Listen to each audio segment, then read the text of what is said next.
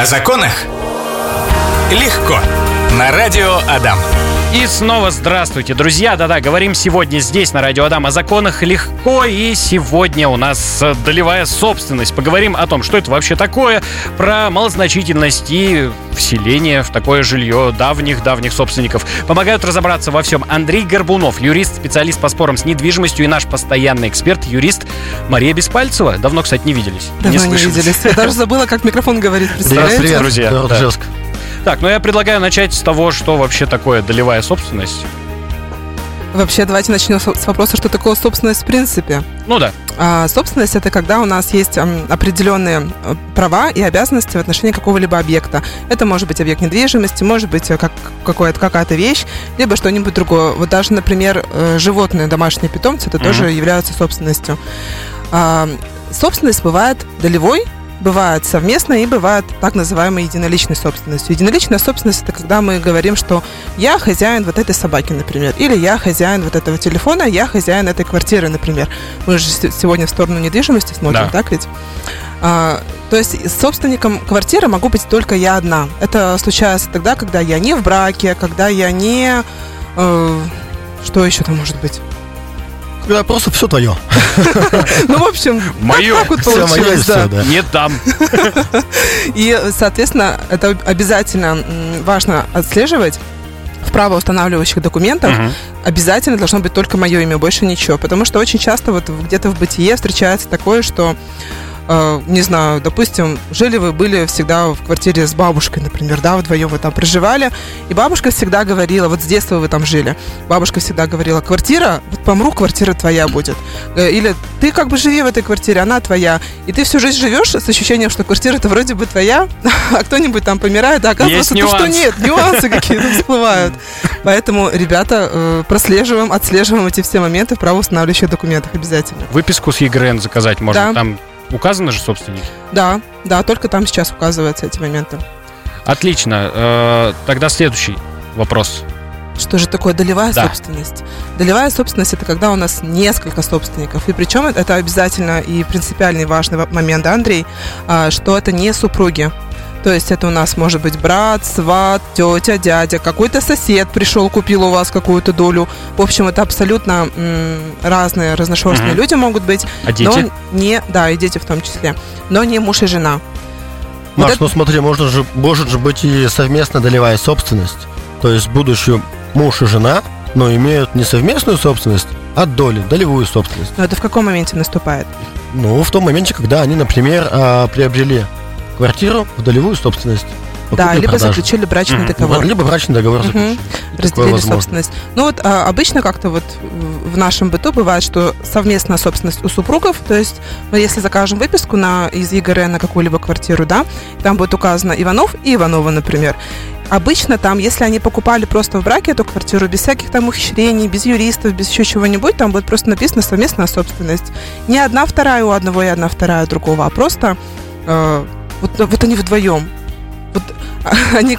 Э, ну, да, со... важно понять, что при совместной собственности доли не определены. То есть у тебя просто есть собственность совместно с каким, ну не с каким-то... С каким-то мужиком. Каким-то мужиком, да. С которым вы там 20 лет А доля твоя там не определена. Понятно, что потом в случае необходимости суд определит, ну в данном случае по одной второй, ну это совместное, значит нету доли. А все остальное, когда много собственников, ты не один и не с супругом, это все долевая собственность. Она может быть вообще в разных э, долях. Абсолютно. Это может быть какая-нибудь одна 17 одна 25 одна а 4 бывает? Да. А надо, кстати, вот хороший вопрос. Сейчас у нас, ну не сейчас, 22 года, у нас как раз-таки микродоли, они запрещены. Ну, имеется в виду... Э, Меньше 5% от угу. э, общей площади жилья, по-моему, ну, Меньше да? 6 квадратных метров. Э, если переводить в квадраты, то меньше 6 квадратов. Угу. Э, переход права этих долей запрещен. То есть не можем мы взять и продать а, ну, какую-то одну сотую, одну тысячную, если этот э, эквивалент меньше 6 квадратов от общей площади квартиры. Но раньше так делали. Ну да. Но это опять делали ну, могли разные, конечно, делать, но это черные риэлторы и еще какие-то люди, которые хотели там просто поиметь какие-то льготы в квартире и так далее. Так, обычно мат-капитал. И мат-капитал также, да, делали. Слушайте, а какие доли чаще всего встречаются? Ну, вот нормально имеется в виду, там, не с какими-то большими цифрами. Да нет, слушай, на любые. То есть тут как бы вопрос, ведь э, по наследству может любая доля перейти там 13 267 например, да, то есть, ну, и такое бывает, э, когда в наследстве распределяются доли в зависимости от количества наследников, от э, очереди наследства. Доля может быть любая. Тут вопрос в том, что потом с этой долей делать, да, вот, наверное, мы сейчас... И зачем она нужна? Да, и зачем она нужна, и как с ней справляться, если она маленькая, если она большая. Вот это, наверное, вот важный вопрос, на котором следует э, акцентировать внимание. О долях мы еще сегодня говорим или о долях? Как правильно-то? Это не к нам вопрос. Получается, что не ко мне. Ну, в общем, про микродоли тоже поговорили. Есть еще такая штука, как малозначительная доля. Это вот сколько и что это вообще такое? Вообще разница на самом деле есть. Э, вроде бы такое, такие понятия два, да, плюс-минус похожие. Микродоля и малозначительная доля. Ну какая разница? Это как микро, он чуть-чуть побольше?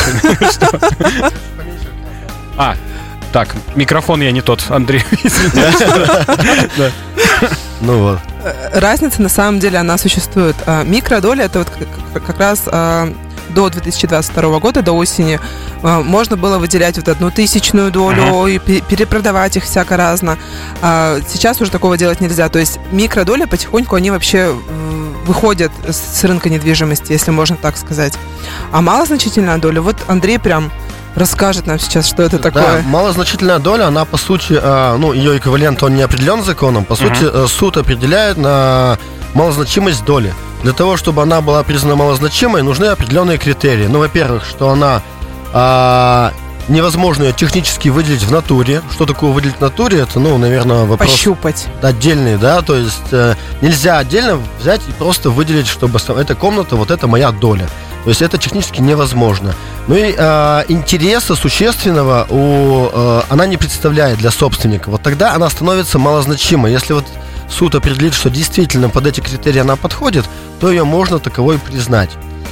Противном случае, ну, суд просто откажет. Вообще вопрос, наверное, правильно стоит, для чего их признавать таковыми?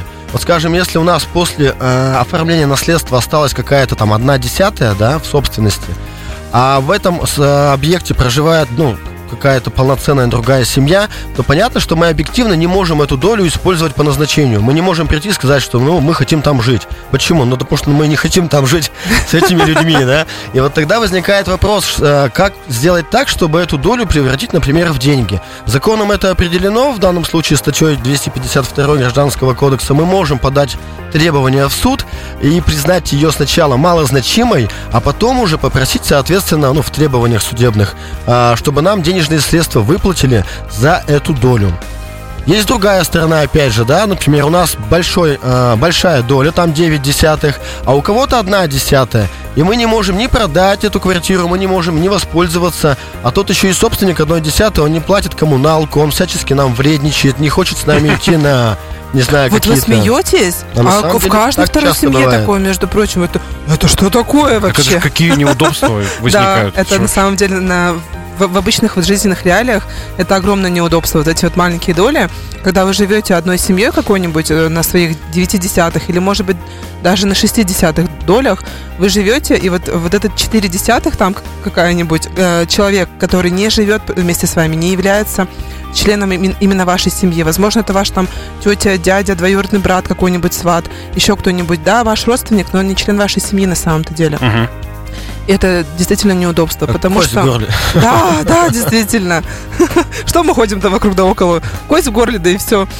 А, потому что что? Мы не можем э, нормально распоряжаться своим имуществом. Мы можем это сделать только вместе с ним.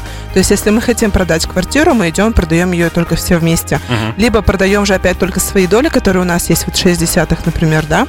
А, но не забываем, что доли на рынке, они всегда стоят меньше, чем целый объект да, какой-то. По цене получается.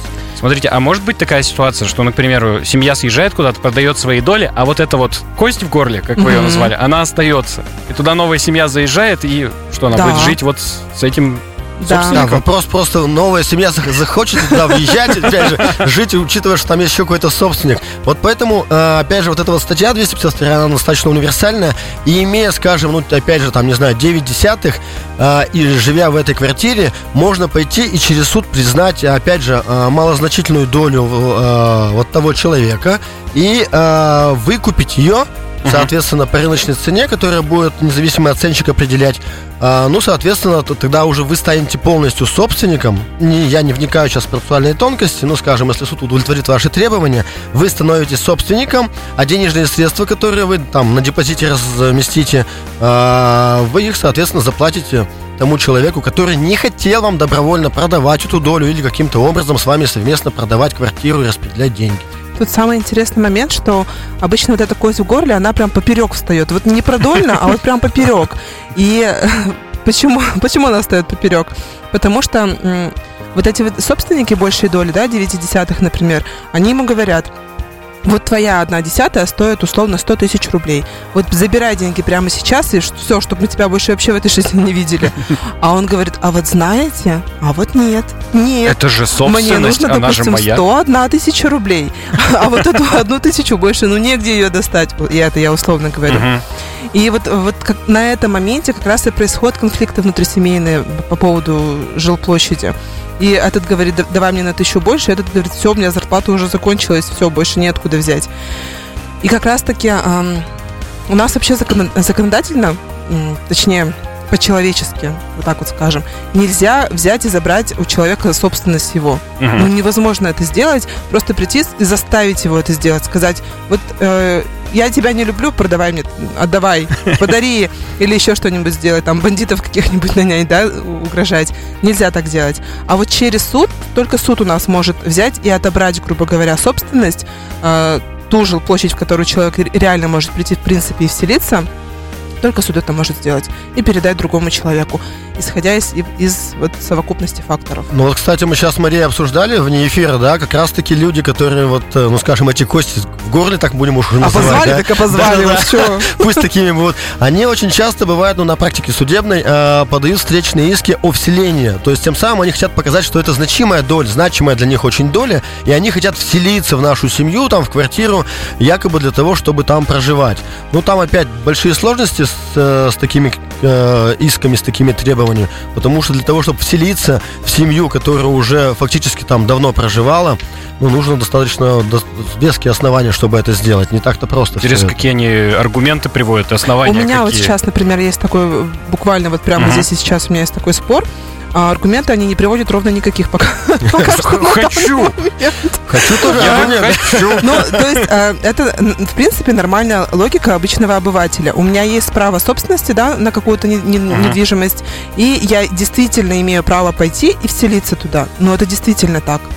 Но когда мы идем и что-то делаем, на практике это у нас оказывается абсолютно как-то по-другому. Ну там же вот вот песчинка, и он в эту, туда вот хочет вселяться, А, вот в эту вот вот. выделите мне, песчинки? пожалуйста, вот этот квад- квадратный метр, который возле окна, чтобы мне там воздух немножечко и солнечный, солнечный свет попадал. Примерно это выглядит так. Иногда даже требования, вот, допустим, у меня сейчас, они условно у людей, э, пусть будет 5 квадратных метров, Мгм. да, в собственности сейчас имеется, а, квартира трехкомнатная. И э, самая маленькая комната из этих трех, это, по-моему, 10 квадратных метров. То есть в два раза больше твоей доли. Она еще и изолированная, ну, ну алло. Очень жирно получается. О законах легко. Наилегчайший, я бы сказал. А, Андрей, вопрос к вам у меня. Что делать ребятам, другим собственникам, если у одного из собственников, э, из собственников долевиков есть какие-то обременения, аресты, ограничения? Это вообще некомфортная ситуация получается совсем. Но она, э, согласен, некомфортная тогда, когда вы собираетесь все-таки продавать объект недвижимости. Ну, целиком его продавать. Тогда все э, становятся зависимыми, все собственники, а зависимыми от того, у кого есть ограничения. Тут делать что приходится? Ну, как и в любой ситуации, где есть ограничения, нужно их каким-то образом снимать. Каким образом снимать? Тут тоже вопрос достаточно обширный.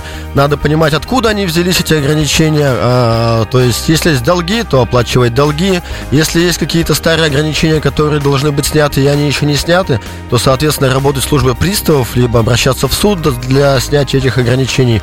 Ну, в общем, я думаю, здесь вопросы-то решаемые. Единственная сложность для всех остальных э, собственников, что все-таки кто-то их тут задерживает в продаже, например.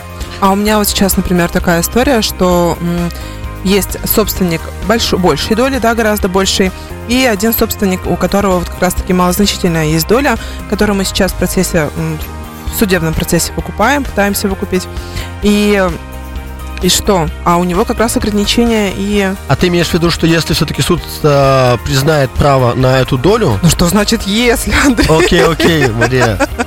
А, признал суд уже, все уже вчера еще признал право на эту долю, но каким образом эти ограничения будут сниматься? Не будут. И после э, решения суда э, Росреестр обязан будет право, собственно, э, право собственности перевести на собственника, ну, чьи требования были указаны. Вне зависимости от ограничений и зависимости. которые сейчас Это там как бы вот, да, есть, да? пройденный этап, и этим пользуются зачастую, чтобы миновать эти ограничения. Так можно сделать, У да. нас вопрос прилетел в Viber по теме от слушателя Павла. Павел спрашивает, что делать, если, к примеру, несколько собственников имеют равные доли. К примеру, 6 человек по одной шестой или 10 по одной десятой. У кого право преимущественного выкупа долей?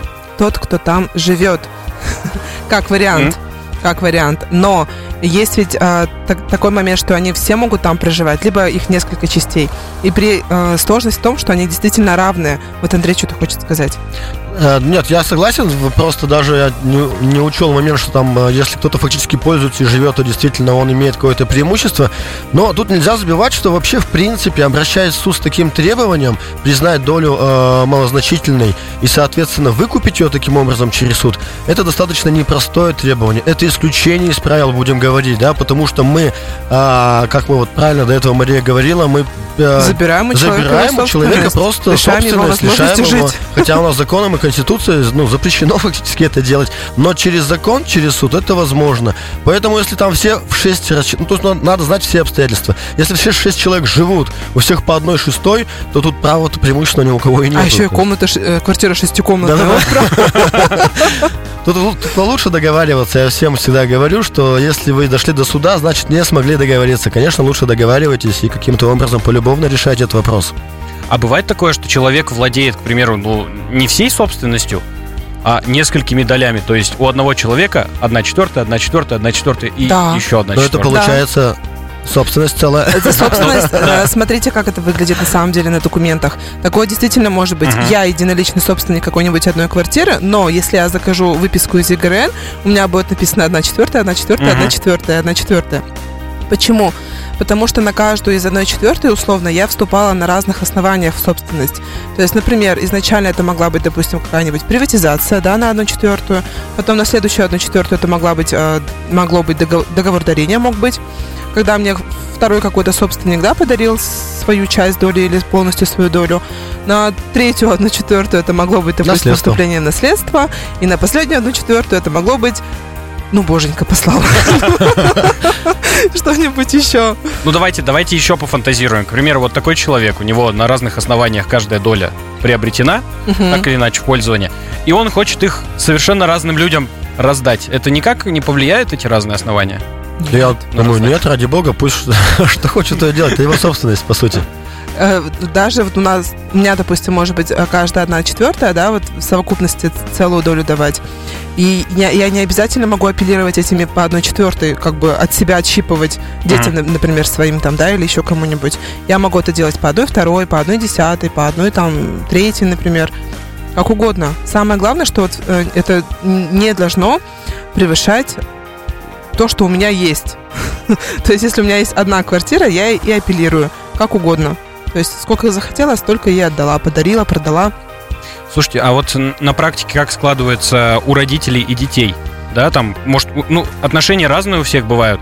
Некоторые же передают прям целиком квартиру, собственность детям, Мгм. по наследству, к примеру. А бывает такое, что по долям? Конечно. Конечно, бывает. Тут вообще по поводу э, родительства и детства, ну, в общем, по поводу родителей и детей, Отрочество. очень э, важный момент, как вы хотите своим детям подготовить вот эту вот подушку недви- недвижимую, да, А, потому что для этого и существуют вообще разные формы передачи э, недвижимого имущества. Это может быть наследство, это может быть договор дарения, это может быть вообще договор ренты.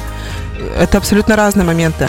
Если мы говорим про то, что э, да, я хочу, чтобы после моей смерти, допустим, у ребенка осталась недвижимость, наверняка, чтобы другие наследники не претендовали, я могу пойти к нотариусу и написать завещание.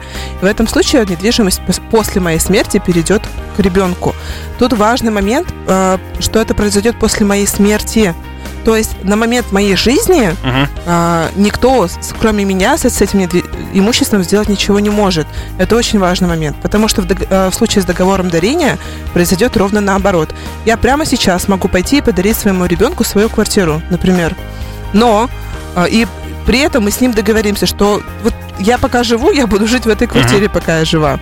Вот я помру, делай с ней, что хочешь. Вот так же обычно договариваются, так ведь? Да.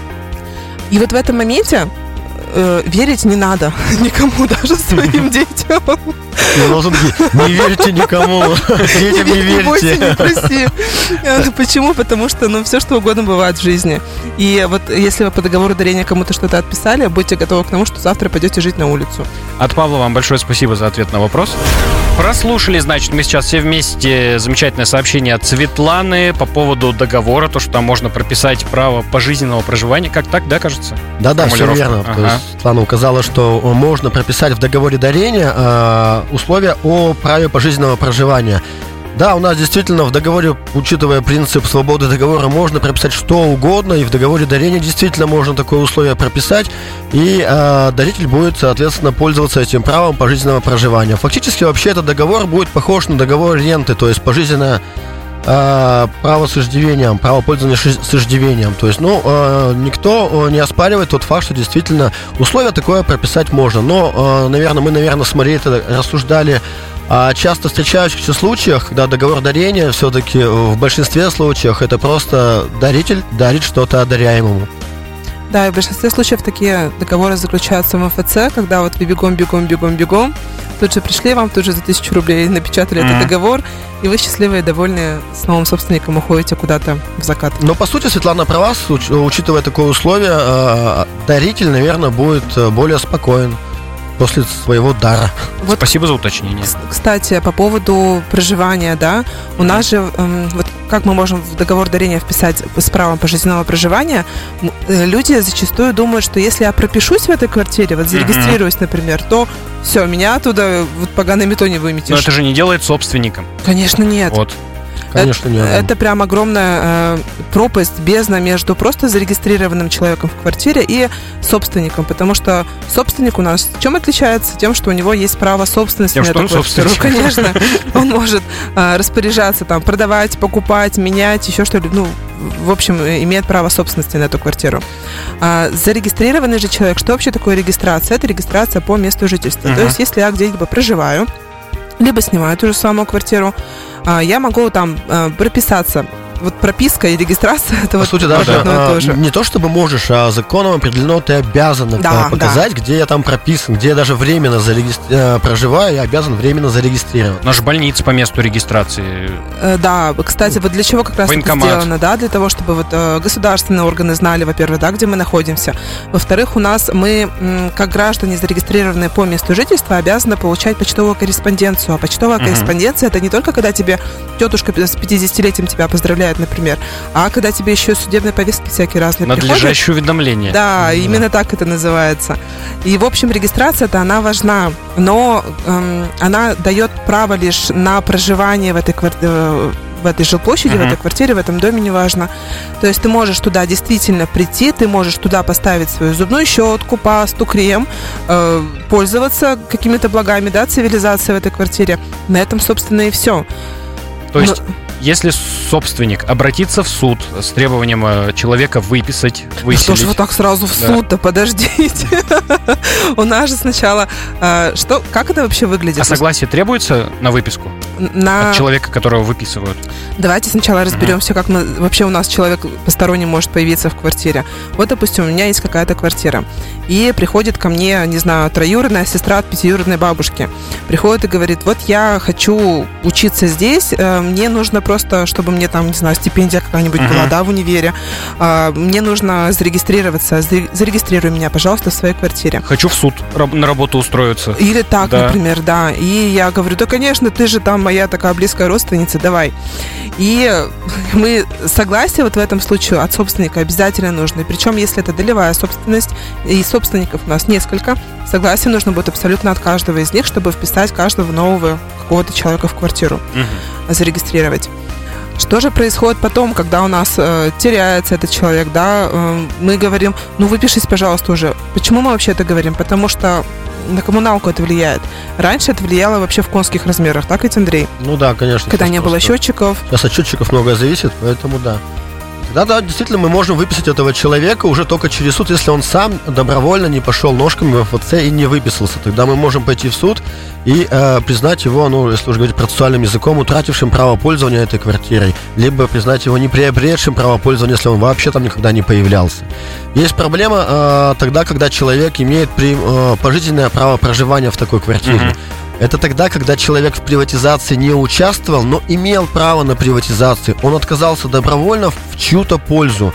И в дальнейшем он прописан остался, доль в собственности не имеет в этой квартире, но тем не менее он по закону является пожизненным э, человеком с пожизненным правом проживания в данной квартире. Выписать такого человека из такой квартиры крайне сложно, даже если он там не проживает. А вот что такое право пожизненного проживания? Давай напугаем, за кошмарим, Андрей, давай всех.